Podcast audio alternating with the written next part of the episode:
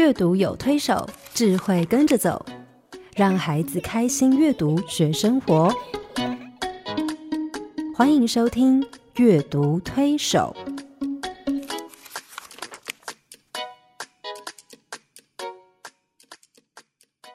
各位听众朋友，你好，我是黄乃玉。各位听众朋友，大家好，我是刘青燕，欢迎加入阅读推手的行列。黄老师，我们过去几个礼拜一直在谈怎么样去建造一个健康的家庭啊，活力的家庭。对，我们在谈健康家庭的一些特质，然后呢，再谈怎么样去让这个家庭是充满有学习动力的学习型家庭，然后去建造一个有活力的，是一个有机的、有生命力的一个家庭。听起来好理想，很多人想都不敢想。是啊，我们还请了那个啊江一春老师来跟我们谈。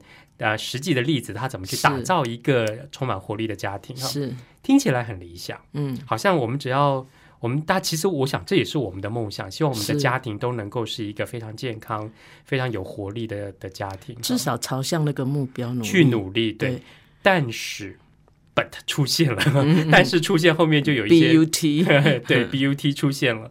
那但是因为呃，我想每个家庭都有他必须面对的问题，对他面对的压力跟。啊，他要处理的各种不同的状况，所以当一个家庭面对啊，他突如其来的一些问题的时候，就会有一些改变，是，然后就会有一些不同的状态出现。嗯，我想接下来的这几个礼拜，我们其实就要来谈一谈，呃，这些呃每个不同的家庭，他可能会面对的不同的状态，以及这个家庭他面对这些状态跟问题之后，他的一些改变，以及我们怎么帮孩子去面对家庭这样的改变跟问题，是。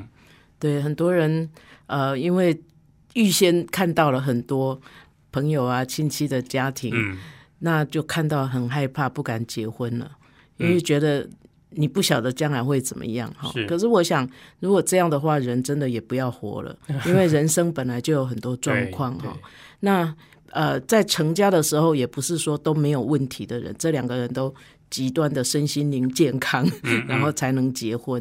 那我想也没有人结得了婚啊，因为我想在婚姻在家庭里面，其实是我们继续建造。是好，所以那个呃家庭成立的时候，其实两个人也都是呃不是完全的 ready 啊。当然人生可能也没有真正 ready 的完全的 ready 的时候。对，好，那可是我们就是说要方向要对，是因为我觉得大部分人在。成立家庭的时候，在让家庭啊慢慢在扩张的时候，其实都很想让这个幸福在家庭里面继续的长。可是我也发现啊，如果你没有学习的话，其实很可能你方向根本错误了，嗯，以至于你车子开得很认真、很快，哎，很努力的开，嗯，你可能买了一部很好的车。可是你不知道怎么开，对，或者是开错方向，开错路了，对，嗯，那就越开越远了。是，嘿，所以很多人可能在发现怎么离幸福越来越远的时候，那他就很慌张，或是就开始说，有良心的人就说，也许我是个不适合结婚的人，嗯，或者说因为我呃不小心想不清楚才会昏了头结了婚，是，那常常在这个时候，那个婚姻就会摇摇欲坠。对对，那当然，如果真的。呃，没有人再去帮助他把那个方向调过来的话，那可能就伤害很多家庭了，对不对？对，两个原生家庭，还有如果有小孩啊，哈，所以我想，呃，我们在讲这个教育的时候，其实这些呃都是需要学习的，嗯，尤其是面对呃家庭的状况，有时候是突如其来的，对。那如果我们没有先预备好。自己先装备好一些能力，也就是说，没有透过学习的方式先做好准备。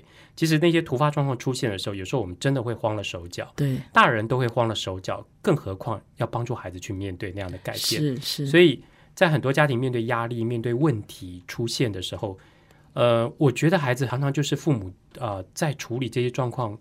啊，不当处理的方式下的牺牲的，你知道，一定是牺牲的对象哈。那那些孩子的很多的偏差行为，或者是偏差的价值观，对，就会在那个时候就出现了。是因为大人，他也是呃自顾不暇吧？对，啊，因为你把所有的脑力、你的精力，通通在应付你的那个 crisis 那个危机上面。对，那我们以为小孩反正不会影响到你，其实哪可能？是啊，孩子就在家庭里面，但是。必然受到影响的人。对，所以也许我们在这个中间，如果有一些好的图画书，嗯，我们可以也帮助孩子，也帮助我们自己，对，慢慢走过一些呃颠簸的路程。然后你就会发现说啊，原来那些颠簸对你都是有益的。对，所以我其实在，呃，因为黄老师的关系哈，我其实开始在关注啊、图画书有关谈家庭议题的部分。是哈那我在研究这些图画书的时候，我发现一些很有趣的状况，就是说，其实呃，这些给孩子看的图画书，绝大部分的主题都落在家庭，嗯大概百分之七十到八十都是落在家庭，因为是家庭是孩子成长的一个最根本的基础。对，所以家庭里面的各种不同的状态，在书里面几乎都可以呈现出来。对啊，我也觉得好巧啊，嗯 也不是很巧。我觉得呃，当我在呃做一些收集的时候，因为我嗯常常在使用，我也赫然发现，我真的不是偏心，可是有很多的书都是经过你的手，一的是写出来，或者是翻译出来。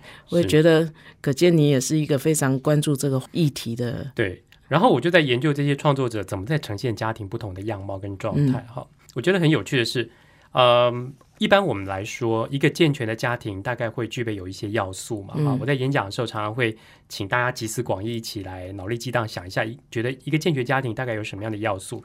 那大家都会说，一个健全的家庭要有爸爸妈妈、家庭成员哈、嗯不管爸爸妈妈、小孩或者爷爷奶奶等等。再来就是彼此之间有血缘关系，嗯嗯然后他们要有呃足够的经济能力，嗯最好要有房子、有嗯车子嗯哈、那对孩子来说，需要有食物，嗯 要有吃的东西。然后从具体的东西开始讲起之后，他们会讲到一些比较抽象的、嗯比较啊、呃比较不具体的，譬如说家人间要有爱，嗯要尊敬，要包容，要接纳，要彼此宽恕，嗯要能够一起成长，要等等的哈是这些元素。是那其实，在图画书里面，关于家庭的议题的图画书，这些其实都有呈现出来。是而这些创作者其实不会在故事里面把一个这么完美的、perfect、具备所有的健全家庭要素的那个图画书呈现在书里面，不会，嗯嗯他不会把一个这样的家庭呈现在书里面。那样的故事可能也不太好看。对，大概也不太可能，在现实生活里面不太可能。那他们呈现在书里面的这些故事，常常会抽离其中的某一两个元素，而那一两个元素呢，因为被抽离掉了，就会形成一个家庭的样貌。再抽离的不同的元素，又成为另外一种家庭的样貌。嗯，其实因为这样子的处理方式，就可以在图画书里面看见各式各样的现代家庭的各种多元样貌。是。嗯对对，不过这几年我们也晓得，呃，就算不是学这个的，我们嗯环顾四周，你也看到家庭真的越长越不一样了。是嗯，对，那其实我们一般在讲的那种，呃，夫妻有儿有女，然后嗯什么、那种家庭，其实是在社会上是很少数了。对，嘿，对，现在的家庭其实越来越多元。对，那因为有每个家庭遇到不同的状态之后，有一些元素被抽离了，它就呈现了一种不同的家庭样貌。嗯，所以我想，我们接下来这一两个礼拜，我们来看一下，呃，大概也没有办法每一种都讲，嗯。那我想我们抽几种出来了，一起来谈一谈，跟听众朋友互相来谈一谈，就是当家庭变成不同的样貌的时候，跟我们理解中的这种健全的、嗯理想性的健康家庭不太一样的时候，我们怎么去面对？怎么帮助孩子去面对？哈、嗯那我想今天我们谈的第一个类型的家庭，其实就是现在非常常见的单亲家庭。是，嗯那黄老师从学理上来定义的话，嗯，学理上来定义是什么样的家庭被称为是一个单亲家庭呢？对，我想，呃，其实单亲家庭，呃，也是一直都存在的啦。是，像有的民族啊，他们是母性社会，嗯，那那个呃，就是以母亲为家长，嗯。那那个爸爸常常会不见了，老跑老爸，他也不用负责任，可是也没什么权利，这样。呃，有啊，就是有那样的，很多都是比较原始的，好或者少数民族。嗯，那当然，后来就是很多的单亲，因为战争的，因为饥荒的缘故，其实是呃父母之一过世，嗯，嘿，那就剩下一个父母对跟着孩子，嗯嗯，那这样叫单亲。是可是我们事实上啊，呃，近代的单亲就很多是离婚哈，因为社会的变迁，然后再加上我们太没有预备，嗯太没有学习，太没有被教导，以至于家庭就解体了。嗯，那就变成是因为离婚造成的。嘿，当然。呃，也有就是像现在有一些是未婚妈妈，嗯，哈，那年轻人嘛，然后很多呃是性的行为也比较不小心，嘿，那当他们啊遇到的时候，他们就怀孕就呃生了小孩，对，所以我想呃很多的可能也包括丧偶，对不对？对，就是啊，夫妻有一方先走了，那也是成为一个单亲家庭。丧偶其实现在比较起来，比离婚的已经少少很多。对对，嗯，所以其实单亲家庭对孩子来说，他其实是必须面对一个突然失去父母其中一方，就是他必须面对是只留下父母其中一方这个状态。是，那变成对家长来说，他也必须去肩负起另外一个。角色对。跟责任，讲到这个，我又想到我们现代其实很流行的是假性单亲，假性单亲。就是父有父母一方有一个长期不在，嗯，譬如是入监了，或者是在外地对。外地工作，是。对，嗯，所以这样子的孩子在单亲的这个家庭状态里面，通常会呃，这样的家庭通常要面对什么样的呃的情况呢？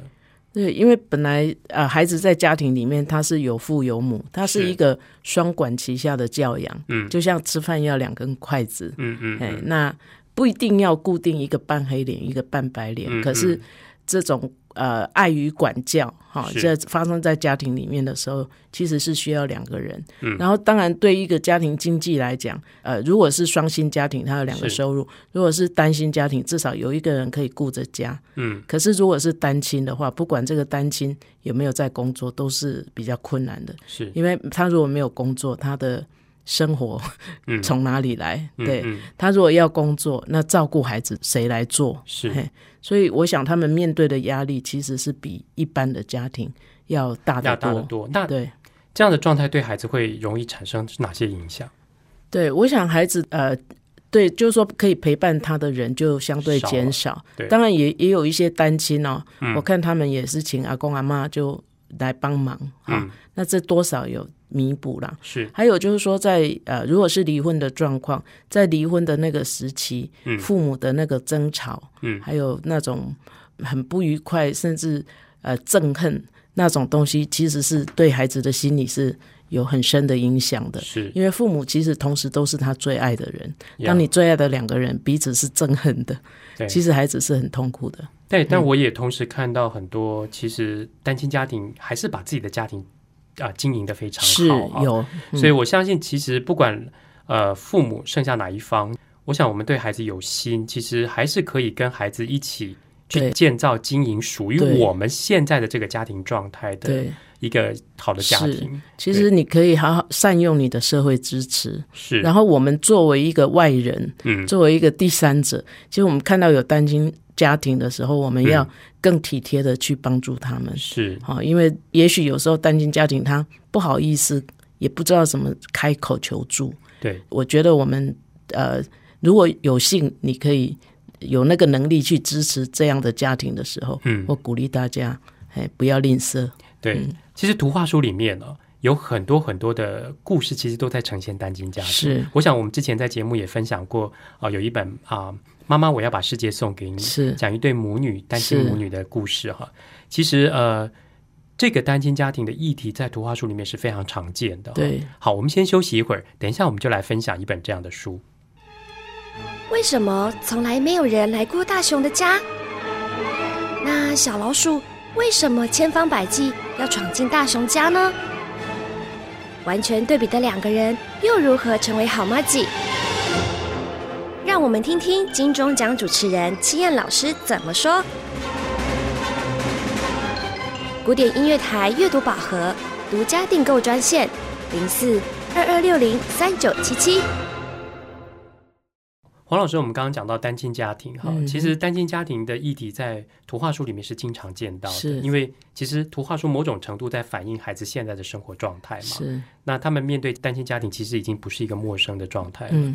所以，呃，我们之前也在节目里面介绍过啊，一本讲单亲母女的书，叫《妈妈，我要把世界送给你》哈。我想，我今天要来性别平衡一下，所以我要讲一本父子父子的书。嗯，那呃，妈妈，我要把世界送给你那本书，其实不管是颜色、故事的内容哈，那个整个的气氛是温暖的。你可以看到这个单亲的母女怎么样在。呃，失去爸爸的状态之下去经营属于他们的那个新的那个家庭，对母女都为对方着想。妈妈很努力的工作啊，帮孩子存教育基金，小女孩也很努力的在为妈妈筹划一个生日派对。嗯，因为他们的积极，他们对家庭的热情跟彼此的爱，是其实为他们家开创了新的是希望跟可能性，对不对？嗯，这是一个比较理想的。比较乐观、乐观的单亲家庭，嗯，但是如果啊，他其实单亲家庭不是只有那一面，对，有些单亲家庭遇到很多的问题跟状态的时候，他们其实甚至是爸爸妈妈不知道怎么样去面对跟解决，是闷闷着的，闷着的。对，那今天这个故事其实有一点要呈现这方面的啊单亲家庭的状态哈。那这本书叫做《失落之湖》，同样是道盛出版社出版的哈。那这本书的作者，我想介绍一下，他叫 Alan Say 哈。我觉得他的英文姓很有趣，他的英文序叫 S A Y，说话 说话对。然后我常常就开玩笑说啊，他叫艾伦说先生哈。那这位 Alan Say 呢？Alan Say 的这位作者，他其实是一个日裔的美国人。那他的童年其实过得非常辛苦，他在第二次世界大战前几年出生，所以他整个童年是经历第二次世界大战的战乱。他小学六年换了七所学校，嗯，那七所学校他就。不停的因为战争的关系搬家，然后换学校，换到新的学校就常常被同学欺负。嗯，好不容易他熬到小学毕业，他想说：“哎，否极泰来了，战争也结束了。”可是偏偏那个时候他父母离婚了。嗯，他父母离婚以后，妈妈就回到美国去啊，因为妈妈是一个呃从美国回来的呃日侨，所以他就回到美国去了。那爸爸呢没有办法独立带着他，因为那个时候战后生活不好过，就把他放在啊奶奶家寄养。嗯。那 Alan C 在他的的个人资料里面，并没有谈到为什么奶奶不喜欢他。嗯，他只说奶奶不喜欢他。嗯，呃，他只在奶奶家住了三个月，就被奶奶赶出来了。嗯，所以一个十二岁的小孩必须独立去面对生活，照顾自己。那他因为很喜欢画画，就去找了一个那时候的漫画大师去当他的学徒。你知道学徒刚开始非常辛苦，要清痰盂呀，要扫厕所啊，等等。好不容易熬过了学徒的两年的过程，嗯，终于可以开始画画之后，哎，他要开始接手可以当助理了。他的爸爸来了，嗯，他的爸爸跟他说，他的因为他爸爸在银行工作，然后要被调到美国去，所以就要带 Alan C 一起到美国去。嗯，Alan C 就跟着爸爸去美国了。你知道那时候刚战后，他是日本人，嗯，住在美国的败国，对，嗯，住在美国的他又是发动战争的人，哈。住在美国的白人社区里面，念白人的学校，所以 Ellen C 进去常常在学校、在社区里面就被霸凌。嗯哼，那他其实是一个单亲家庭的孩子，已经非常的孤单了。面对文化上的冲突跟这些呃不不愉快的童年成长经验，其实让他有一度陷入啊人生非常低的低潮。那后来这个过程一直到他念了大学的时候，才开始才开始有些改变。嗯，他大学念念的是摄影。嗯，所以呃，其实我们回头去看他的画，其实他的画，他画出来的图画书的插画，其实都跟照片很像。嗯，所以其实 Alan C 创作有一个很重要的方式，就是他一定要把实际的场景跟人物拍下来，嗯，再把它画在书里面。在大学毕业以后，他就结婚，然后当专业摄影师。可是因为工作的关系，哈，他常常必须在。外地出差，然后拍照片拍很久的时间，没有办法顾及到家里。结果他虽然有也有女儿，也有小孩，可是后来他结婚没有啊？结婚十几年之后，他也因为这样就离婚了。因为他没有家庭概念，对他不晓得家庭生活是什么，是，所以他也离婚了，而且没有人教他。是，所以呃，他就觉得他好像在重复他父亲走过的路。嗯，那当他意识到这一点之后。啊，他创作了这本书叫《失落之湖》。嗯，他其实说，他创作这本书最主要的目的是要跟他的女儿道歉。嗯嗯，那这本书在谈什么呢？这本书书在其实，在谈啊一对单亲父子哈。那其实这个儿子也不是跟父亲常住的，他只是暑假来跟爸爸住。嗯，那爸爸工作非常忙，是一个建筑师，一天到晚在在画设计图。那小孩就很无聊，嗯，一个暑假在那边，他带来的书看完了，然后可以玩的东西玩了，外面很热，爸爸又不让他出去玩，所以他连电视都看腻了哈。那他实在太无聊，就把他爸爸的一些杂志、旧的杂志拿来剪剪贴贴，把里面那些漂亮的风景照片剪下来贴在墙壁上。他觉得看那些照片会凉快一点。结果有一天被他爸爸发现了。他爸爸在仔细看那些照片，看完以后呢，就说：“嗯，不错不错。”可是小男孩以为他爸会找他算账哈，结果没有。就在那个礼拜六呢，一大早，那个小男孩就被他爸爸挖起来了。那爸爸要他起来，然后他发现爸爸整理好两个登山背包，又帮他买了鞋子。他叫他换换好鞋子，换好衣服，背上登山背包，然后他们就开车出发。那个小男孩就问他爸说：“爸，我们到底要去哪里？”他爸爸说：“我们要去露营。”嗯。大概看了那些照片，有一些启发，就说：“哎，我们要去露营。”他说：“那我们要去什么地方露营？”爸爸说：“我们要去一个地方，叫做失落之湖。”嗯，去露营。他说：“那个地方啊，是你啊，我小时候爷爷带我去过的。”那小男孩说：“啊，失落之湖是湖不见了吗？湖搞丢了吗？就好像，嗯，史蒂芬史蒂伯有部电影叫《失落的世界》哈，就好像是遗遗遗失的一个地方。可是他爸爸说不是，它不是一个。”不是湖搞丢了，而是从来没有人发现过那个湖，所以叫失落之湖啊。好了，车子开到山脚下的时候，天已经亮了，所以他们就开始啊上山。一路走的时候，爸爸的脚步飞快，小男孩就在后面一直跟。那爬了一整个早上，经过中午的时间，慢慢到了下午了，他们终于走到了那个失落之湖。爸爸其实一路上非常愉快的在吹着口哨，哼着歌。可是，一到失落之湖的时候，他爸爸傻住了。他爸爸都不失落。对他爸爸说：“欢迎来到发现之湖。”嗯，为什么变成发现之湖？太热闹了，太多人在这里了。很多人游泳啊、划船啊、露营啊、晒太阳、做日光浴等等，像度假胜地。对，完全像个度假胜地。其实你知道吗？嗯，我问小朋友说：“你们喜欢这里，还是喜欢没有人的地方？”他们喜欢有人多人的地方。所以爸爸就问他说：“哎，那陆家你喜欢在这边露营吗？”陆家说：“我我无所谓。”他爸说：“我可不想，这边人实在太多了。”那那个陆家就跟爸爸说：“那我们就继续再往山上走，说不定我们可以找到属于我们两个自己的湖。”他爸爸说：“好。”于是他们就往上啊，往山上走了。结果天色越来越暗，往山上走，天啊天气也越来越不好，就开始下起雨来了。那父子俩就躲在帐篷里面度过一个晚上。那爸爸点了那个煤油灯，然后吃了一些干粮，哈。我觉得这边有一张图很有趣，就是他们一开始的时候，父子俩在分属在两个不同的空间，嗯，是个非常冷的色调，嗯，可是当他们在帐篷里面的时候，他们窝在一个很小的空间，却在围在一个煤炉灯旁边，是一个非常温暖的空间，于是他们就在里面聊天。我好喜欢这个画面，对，就是中间有烛光，呃，有有一个煤油灯，对，然后父子坐在旁边这样。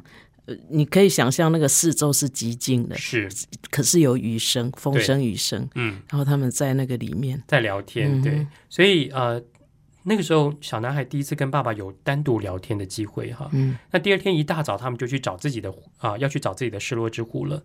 在路上遇到了一些登山客，小男孩很自然的要跟着这些登山客走。嗯，可是爸爸说：“哎，如果跟着他们走，我们找到的湖就是发现之湖，不是失落之湖了。”嗯，于是爸爸就带他走另外一条小路，但是那条路上只有他们两个人，而且走了好久好久好久好久。小男孩其实有点害怕，他想说：“爸爸不晓得会带我们整个 整个这个附近都没有人，好像被熊吃掉。对，好像这个世界只剩下我跟爸爸而已。”嗯，小男孩觉得很孤单。后来他们走进一个座森林，就在森林里面的小溪旁边吃了午餐。吃完午餐以后，他们又继续往森林里面走。你知道，越往森林深处走，就就越暗，越阴暗。这个时候，爸爸突然跟他的儿子说：“哎，陆家，我们从现在开始要不停的发出声音。”陆家说：“为什么？”他说：“因为天色变暗了，可能熊会出来。” 陆家就吓一跳，说：“哈，你怎么不早讲？”因为他想，爸爸那么高大，可是也打不过熊哈。于是他就不停的发出声音。结果一直走到后来实在太暗了，没有没有办法走。他找到一个空地之后，他们父子俩就一起生了火，然后爸爸就拿出一些冷冻调理包，开始煮一些晚餐给他吃。小男孩吃的很开心，就跟他爸说：“爸，我不知道你你会做饭呢。”爸爸说：“这算什么？这只是冷冻调理食品跟罐头的食物。回到家里，我可以做真正好吃的东西给你吃。”嗯，然后他们非常愉快的聊天，聊了一整个晚上。一直聊到睡着为止。嗯，那因为有火，他们就不怕熊了。小男孩在睡觉前跟他爸说：“爸，你知道你变得很不一样吗？”嗯，他爸说：“哪里不一样？”他说：“你在这里话变多了。”嗯哼，他爸爸说：“哦，好，我记得了。嗯那我回去我会常常跟你说话。然后他们就睡着了。第二天早上，小男孩被爸爸摇醒，然后摇醒的时候，爸爸要说：“哎，你看，你看。”就是小男孩一睁开眼睛，发现哇哇，眼前有一个非常非常漂亮的湖，而且呢，四周都没有人。嗯，这是属于他们的失落之湖。嗯，那后来他们要看了湖，看了很久，决定要回去的时候，他们走到另外一个山头，他们一起回头看那个属于他们的湖。小男孩说：“这个世界好像只剩下我跟爸爸。”嗯，我好喜欢这种感觉。嗯嗯。那我觉得 Alan C 写这段父子的故事，其实它是一个父子一起登山的过程。嗯，他们要去找一个失落之湖，但事实上他们要找回什么？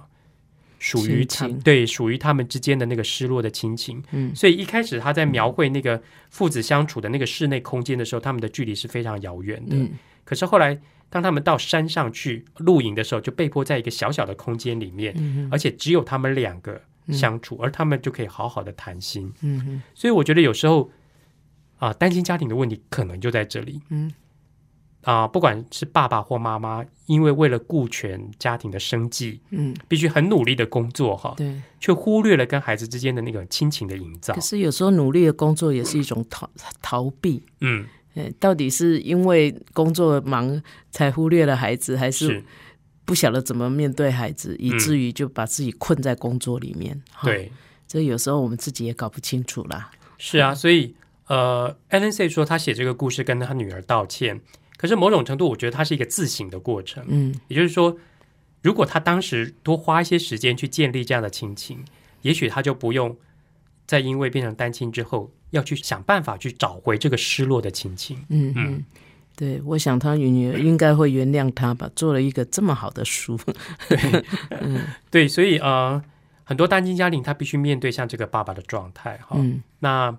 对这对父子来说，这段登山的过程，他们把失落的亲情找回来了。嗯，那我相信回到家以后，那个家里面的气氛会变得很不一样。至少爸爸会好好煮饭给他吃，然后他们在饭桌上就会有一些交谈。是，然后也许会更了解彼此。对，那单亲可能就不会成为一个家庭的问题。所以它是一个转泪点。是是。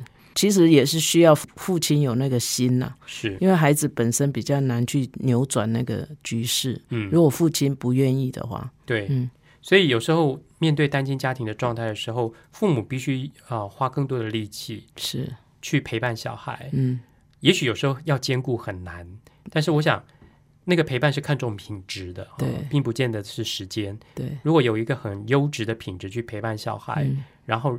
协助他去度过面对单亲的这种不安啊、恐惧啊，或是失去安全感的这种状态的时候，我相信亲情之间的那个呃凝聚力还是会很强的。其实国外他们在判说孩子应该跟谁，也比较会考虑说哪一方是比较能够给孩子时间跟陪伴的。是那。东方比较会看，因为他是父系的社会嘛，嗯，就通常如果父亲 OK 的话，嗯，通常是判给父亲，父亲，除非母亲力争，然后弄上法院，其实那个对孩子也是情何以堪。对，因为父母离婚的时候，对孩子来说是一个很严重的情感撕裂。对对，那他要面对那个家庭整个分开来的那个状态，要跟谁，或者是，尤其是你知道，很多父母离婚是 打官司的，对。对孩子来说，其实他很难处理跟面对这样的状态啊。但是当他面对单亲之后，他又有新的状况要去应应。嗯，那对孩子来说，其实，在这些适应的过程里面，如果没有大人好好去陪伴他走这些路，去走这个登山的这个家庭这个登山啊，到山上到低谷的这个过程，其实他很难在里面，他可能就会啊有很多偏差的想法跟行为出来。嗯，那一旦成为单亲家庭之后呢？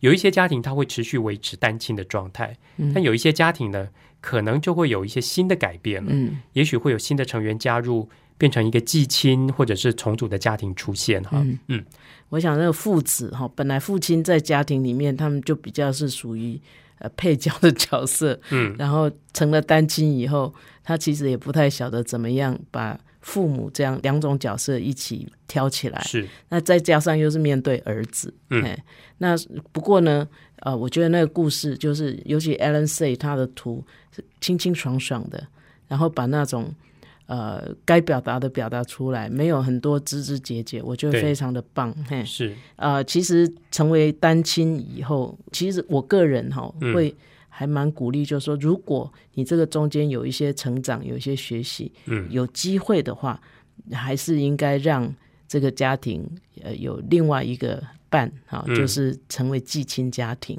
嗯，因为你记得我们一开始谈家庭的时候，也谈到功能。是家庭其实是有很多功能的。对，那有一些功能，可能如果单亲的话，它。比较容易失功能，说真的，对，或是功能不足，对，所以我们如果有合适的对象，有合适的情况，而且你也从前面的那个婚姻里面走出来，哈，就是说准备有预备的情况之下，其实我也还蛮鼓励寄亲家庭的，是，嗯，但是呃，从孩子的角度来看，是哇，他就可能会是一个问题了，就是说。那也是要学习。他好不容易适应了单亲的这个状态，是。然后不管是父亲丧偶或者是离婚，他好不容易适应了一个新的相依为命、相依为命的状态之后，有一个新的成员突然加进来，对。尤其是父母在找伴侣的时候，其实很少会把孩子考虑进去，对。然后他觉得，哎，这个人不错，然后也许要跟他结婚了，孩子可能最后才被告知。是。那就孩子的角度来说。他要面对一个新的介入者进入他的家庭，尤其是个陌生人，对，然后要取代了他原来有的不管是爸爸或妈妈的角色的时候，对他来说是一个非常挣扎的过程。对，而且周围的人也是有时候哈，不但那个没有帮助他，还呃使这个问题更严重。对，譬如旁边人可能会说：“哎呀，你糟糕了，你爸爸有个后母，对你有新妈妈。”然后偏偏童话故事里面读到的后母都很可怕，对，或者是就是旁边的人就会说：“哎，你好可怜哦，这孩子好可怜。”也许你不是当着孩子讲，你是大人之间在 murmur，可是呢，孩子总是会听到，或者是他会从其他人的态度上看到他自己的处境。对，我觉得其实很多时候我们作为旁人的，嗯，也是有责任的耶。对，所以其实我觉得在这种状态的时候，呃，不管是父母哪一方面哈。我觉得花一点时间跟孩子好好谈，是，然后带他们去思考，对，去把眼光放远，然后去认识那个新的家庭成员，然后怎么样去学习包容、接纳、了解。对我相信孩子如果可以做到这样的话，接纳这个新的成员其实是比较顺利的。是的，呃，我自己很喜欢。的一本图画书，其实就在呈现这样的家庭哈。这本我也很喜欢。这个作者是我非常非常崇拜的一个作者，叫 Eve Bunting 哈。我翻译他很多很多的书，这是我非常早期把他引介到台湾的一一本图画书。这本书叫做《记忆的项链》，嗯，是由三十三出版社出版的哈。嗯，那这本书的封面其实看到一个小女孩拿了一条项链出来，那个项链是是由什么东西做成的呢？纽扣，纽扣，对，是由纽扣串成的，很精彩，而且它各式各样纽扣，对，而且它拉起来正好是一个新的形状，嗯，然后呢，这个纽扣呢是这个故事里面的呃故事的主角小女孩罗拉她的妈妈。传给他的，嗯，那他的这个纽扣是非常有来历的，是他妈妈那个家族里面传承下来的，嗯，呃呃，那个纽扣项链里面的每一颗纽扣都有它的主人，嗯，也都有它的故事，嗯，可能是外曾祖母，可能是姨婆，可能是外婆，可能是啊阿姨，或者是妈妈，或者是什么样的项链哈，很有纪念性，很有纪念性，包括他妈妈结婚礼服上的纽扣，他爸爸从军的时候。军服上的纽扣，还有他自己受洗礼服上的纽扣，他啊周岁生日 party 的那个礼服上的纽扣，全部都在这里面。嗯，那这个纽扣呢，其实从一开始他就是打了一个死结。嗯，因为它是一条项链哈。嗯，那罗拉面对的就是他爸爸有一个新的太太了，因为他的妈妈过世以后，爸爸后来娶了一个新的妈妈叫珍妮哈。那那个新的妈妈介入以后，罗拉一直很没有办法接受她。嗯，于是罗拉就拿了这条项链来当做是一个主权的宣告跟武器。嗯，好，然后她就是最喜欢当着珍妮的面，当那个新妈妈的面，把这条项链拿出来，不停的讲这个项链的故事。啊，这是谁的扣子？这是谁的扣子？这是谁的扣子？讲的都是珍妮不认识的人。对，意思是你不在里面，对，你不属于我们这个家庭。对，好。那有一天，他看到爸爸跟新妈妈在那边啊油漆门廊，然后呢，然后爸爸非常体贴的去去，他们很开心，对，非常开心。然后他就把这个项链拿出来，大肆在讲这个故事。后来爸爸实在觉得忍无可忍，觉得说你不能一直用这个项链来当做武器哈，嗯，去攻击他的新妈妈，就跑去要制止他。这个时候呢，他一边抱着猫，一边在讲这个项链的故事。那个猫非常的挣扎，就把这个项链啪扯断了。嗯，扯断了以后呢，扣子散落一地。这个时候，他们的新妈妈就珍妮就跑过来，跟着他们一起在地上找那个纽扣。嗯，总共有五十颗纽扣，只找回四十九颗，有一颗很不容易的。对，有一颗不见了。那颗纽扣是他妈妈，就是他的呃亲生妈妈最喜欢的一颗纽扣。嗯，是他爸爸军服上面的那颗纽扣，因为他爸爸曾经去波斯湾打仗。对，打完仗平安回来的时候，他妈妈非常的兴奋，是就把那个军服的纽扣剪一颗下来缝进去。可是那颗纽扣不见了。那那天晚上吃完饭以后，他们想说明天再找了，因为已经天色暗了。嗯，那吃完饭以后呢，罗拉就到楼上去。他一个晚上睡不着觉，他就听到楼下有人在讲话。他听见爸爸跟珍妮在说话。那爸爸就说：“哎，我的军服不就在阁楼吗？嗯，那既然是那个纽扣的话，我们就去那个把军服拿下来，再剪一颗纽扣给他就好了。”嗯，然后珍妮就说：“不行，你不能这样欺骗小孩。嗯，对孩子来说。”那个纽扣就像他的亲生母亲一样，是不能被取代的。嗯，好，是不能被取代的。那他爸爸说：“那不然怎么办？”嗯，拿手电筒出来，我们再来找。于是夫妻两个人就拿着手电筒趴在地上找找找找找，找了很久，终于在一个角落被珍妮找到了那颗新的纽扣。嗯，那个珍妮找到说：“哎，在这里耶！”然后呢，他爸爸就说：“那你明天拿给他吧。”珍妮说：“我觉得不妥，说不定罗拉不希望是被我找到的。”他说：“那我就把它放在门廊后面那边，然后让他自己发现。等他发现的时候，我们就说是小精灵送回来给他的。”珍妮非常知道罗拉不想把他当家人。对，然后他知道他也不是一个替代的角色。哈，其实这整个过程罗拉都看在眼里。嗯，那那天晚上罗拉想了很多事，想了这个纽扣搞丢找回来的过程。想到新妈妈珍妮啊讲的那些话哈，嗯，他知道珍妮其实不是要来取代他亲生母亲的位置，嗯，那第二天早上他一早起来就跑到后门去哈，就发现珍妮在油漆那个后门，就在后门的门廊上发现了那颗纽扣。他说：“哎，纽扣找到了耶！啊，我知道一定是小精灵送过来给我的，你知道，会演戏哦，这句话就破功了，对不对？嗯，可是就在那个当下呢，他发现。啊，这个新妈妈珍妮身上的那件绿色工作服上面也有一排绿色的纽扣，非常的漂亮。嗯，他心里就想说，哎，也许哪一天，嗯，可以跟他的新妈妈要来一颗纽扣，嗯，也缝进这个记忆的项链里面。然后他最后就跟珍妮说，哎，珍妮，你要不要进来帮我串这条纽扣的项链？嗯，其实我们可以想象一个画面，就是他们进到屋子里面以后，罗拉一定会。一边串一边教珍妮串这个项链，一边跟他讲每一颗纽扣的故事。嗯，说不定最后呢，也请他剪下一颗纽扣重缝进去。嗯，然后这个纽扣呢，就有这个项链就有新的纽扣，是表示这个家里面也有新的成员。是是，好好棒的一个故事。对，那我觉得这个故事里面，If Bunting 其实把那个妈妈抽离了以后，加入一个新的成员进来。嗯，那其实就像那个。画家在封面上画的那颗心形的那个项链一样，嗯，其实他要帮助小读者去思考的是，人跟人之间什么是最重要的？嗯，你是不是了解这个新来的成员？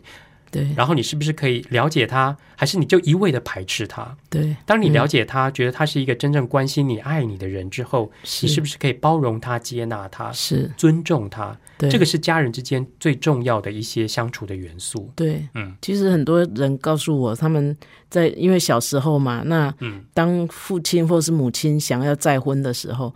因为他们太恐惧了，是那以至于他们就反对。嗯，那有时候父母也会看在孩子的那个 呃那种无法接纳的情况之下，就也放弃了这个再婚的机会。对，那其实孩子慢慢长大，他也其实是觉得很亏欠的。对，哎，所以我想，其实这个社会真的是越来越需要学习，嗯，怎么样啊？因为 life goes on，你不能因为家里的一个人死亡或是离开，嗯，你就从此不过着快乐的日子。对，嗯，对，所以那是在惩罚自己。对，所以其实这本书可以帮助孩子去面对那个处境，尤其冷静下来去思考。对，然后跟着他们一起分享讨论。对。我相信孩子是可以思考，他是是。具备思考能力的。是。当他冷静下来思考、去分析、判断这样的状况之后，再去呃面对接纳一个新的成员，就会比较容易。对，不要小看孩子，对对对，其实有时候是大人在那里碍手碍脚。是啊，对。但是我想现在的家庭除了单亲、继亲之外，还有一类家庭其实也蛮常蛮多的，就是隔代教养，对，爸爸妈妈都很忙，对，或者是孩子的父母都不在身边，是，所以这个孩子必须交给爷爷奶奶嗯或外公外婆带哈。嗯，这样的家庭，我觉得黄老师，你觉得在这样的家庭里面长大的孩子，他可能会面对什么样的问题呢？呃，是我其实这个也是政府呃，就是教育部他们呃也是一直在思考的，因为我们也发现中南部其实蛮多这样的家庭，嗯，哎，那那我们通常在做亲子教育都是针对父母，对，那可是阿公阿妈真的不一样，一个年纪上面他们一定是比较大的，是，那体力上面哈，嗯。还有就是说那种呃关系，他不会像父母那么的近，他还是会很亲，可是他毕竟也年纪大了，所以也容易宠。嗯，那再加上如果他是啊父母不和，就是说祖父母有时候会因为可怜孩子，嗯，会觉得啊这个那就可怜，我我就纵容他一些，是，所以其实他很难比较难用平常心嗯，在管教一个孩子。是，嘿，所以当然，如果他的父母的确是破裂的状况，没有办法照顾他，祖父母还是最好的替代。好，可是也要看祖父母是不是也是有有他的智慧，用他的智慧，而不是用他的老迈嗯，来带孩子。对，嗯所以呃，我我想到一个人的故事哈，嗯我想 这个人的故事其实也被啊、呃我们很喜欢的一个作者叫芭芭拉库尼创作成图画书哈。是这个人是谁呢？啊、就是美国小罗斯福总统的夫人哈，叫艾伦诺女士。那艾伦诺女有名哎、对，艾艾伦诺女士在美国的第一夫人的对。历代的第一夫人里面有一个非常美的封号，叫做最美丽的第一夫人。对，她那个美呢，并不是讲她的外在的美，嗯。而是她有一颗非常美的心肠。嗯，那但是艾伦诺女士的童年其实非常坎坷哈，她的父母很早就过世了，然后她就被迫跟外婆一起住。嗯。那外婆的那个家族其实都是重男轻女的，嗯，好，而且老实说，艾伦诺女士小时候长得其貌不扬，并不是一个 连她自己亲妈妈都不爱她，对，并不是我们认知那种非常美的，你知道那种可爱的可爱的娃洋娃娃但是她弟弟长得又非常漂亮，是，那所以大家都偏爱弟弟。嗯。然后艾伦诺女士从小就成为一个呃，怎么讲，很孤单的孤儿，嗯。然后甚至也没有什么人愿意跟她玩。嗯。而而外婆呢，外婆又你知道，外婆也是一个比较偏心的嗯的状态哈。嗯所以艾伦诺女士从小非常的孤单，她在那样的一个家庭里面呃成长，很多东西她必须靠她自己是，去面对，嗯去去处理那些情境。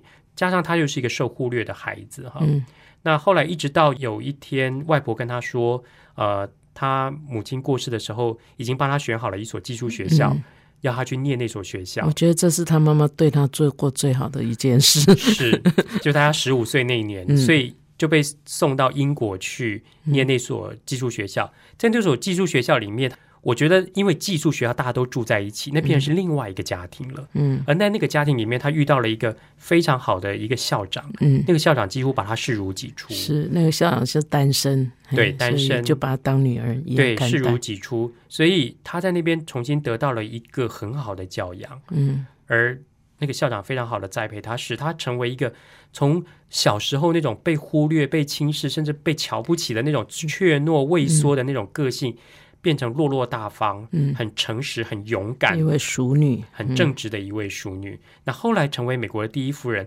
那她为什么呃在第一夫人任内为人称道？是因为她做了很多很多慈善的工作，嗯而且她呃写了很多书，嗯发表了很多的演讲，嗯，成为一个非常有影响力的女人。是，嗯，所以隔代教养不一定就是变成野孩子。是。啊其实我我一直在提说，其实呃社会支持系统很重要。对，哎，那我想今天这个校长也看到了这个孤女嗯 啊，她啊中间有一段是外婆在呃带她，嗯，可是她其实也看到这一块璞玉，是，哎，对，所以能够带出一个他今天做四任的美国总统，是总共做了十四年。对，而且他是非常受敬重的。对，大家都知道说，其实他的对美国的贡献可能比他先生多很多。而且，对艾罗诺是很重要的推手哈，那个推手是无形的推手，也是个有形的推手。因为小罗斯福总统他因为小儿麻痹症必须坐轮椅嘛，大部分都是艾罗诺女士在推他。嗯，那因为这样，其实。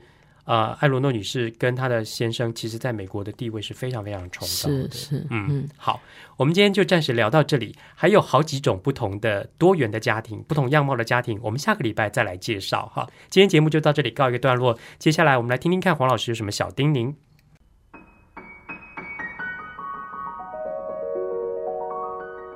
乃玉老师的阅读小叮咛。各位朋友，你有没有想过，其实阅读可以是很实用的？呃，阅读的人呢，也不一定是书呆子。哎，我有一个朋友，他姓陆啊，陆先生是一位律师，他工作很忙，可是他也很关心孩子的教育。有时候他回家还要处理一些他呃，这白天没有处理完的事物，可是他又很想要陪孩子，他就会把孩子当做工作伙伴。他会告诉他的孩子说：“哎，爸爸当律师啊，要读很多书，而且不只是只读法律的书。这是我在工作里面最喜欢的部分，就是我需要读各种书。哈，那这个让孩子明白，爸爸不是只有在意工作，他也很看重学习。那孩子最羡慕父亲的就是哇，我爸爸工作。”很不错诶，可以看很多书哈。他最尊敬父亲的，也就是哇，爸爸读很多书啊，而且很享受啊。那我不知道你的工作需要你大量阅读吗？呃，目前有哪些书是跟你工作有关系的？其实啊，你也可以让孩子试着了解你的专业哈，不要说啊，小孩都不懂啊，他我那个工作很复杂，或者是觉得呃。跟孩子无关，他只要有钱就好哈。其实你让孩子了解你的专业，让孩子除了你在生活上分享你的阅读，也在阅读里分享你的工作啊。尤其现在哦，很多很多的书哈，会把很复杂的东西，包括科技啊，包括呃很多啊专业的工作，都写成比较啊孩子能够阅读的哈。有的是针对。呃，青少年或是儿童的杂志，我也看了一下，哇，那些编辑真的很用心呢。甚至有一些东西我不了解的，借着他们这样把它编辑编写了之后，我好像也有一点懂了哈。那以现代的科技哈，日新月异的这个趋势哈，呃，我想是不会改的哈。那几乎没有一种职业可以土法炼钢一成不变哈。工商业如此，资讯业更是如此。其实连农业哈也不在不断的改进中，我们不阅读的话，真的是很难维持专业的能力，更不要讲说这个专业的素质啊会不会成长呢？啊，在职进修跟终身学习的观念很普遍，当我们大人在忙着进修的时候，别忘了要借着阅读，顺便让孩子认识你的行业，知道啊父母亲是在做什么的。本节目由 FM 九七点七台中古典音乐台制作播出，邀您一同享受阅读，丰富孩子的生命。如果你对这个节目有任何想法、建议，我们都很欢迎你在 Apple Podcast 留言打分评星，也邀请你订阅这个节目，并分享给身边的朋友。感谢您的收听，我们下集再见，拜拜。